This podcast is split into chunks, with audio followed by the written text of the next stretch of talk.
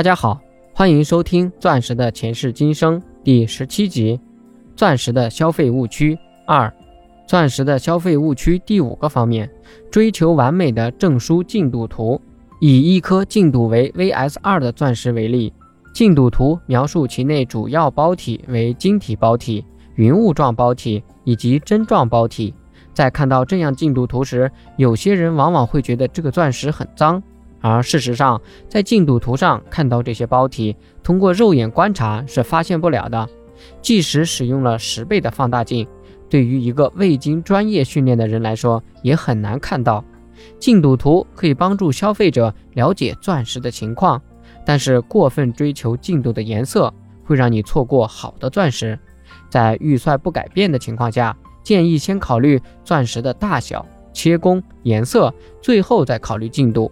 因为净度是专业人员在放大镜下根据钻石内含物的多少，从而确定的。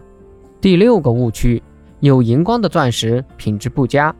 很多人以为钻石有荧光，说明是造假或者品质差。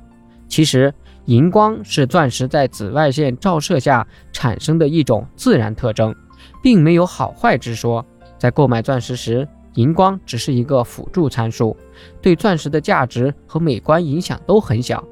GIA 的研究表明，对绝大部分钻石，荧光的强度对外观并无明显的影响。大部分人肉眼不能辨别有荧光和没有荧光的钻石。另外，有荧光是好是坏，且还要综合的看待。白钻有荧光一般是减分的，彩钻的一些荧光反倒是加分的。让颜色看起来更浓郁，比如一颗有蓝色荧光的钻石，会比没有荧光的钻石同等色级下显得更加白一些。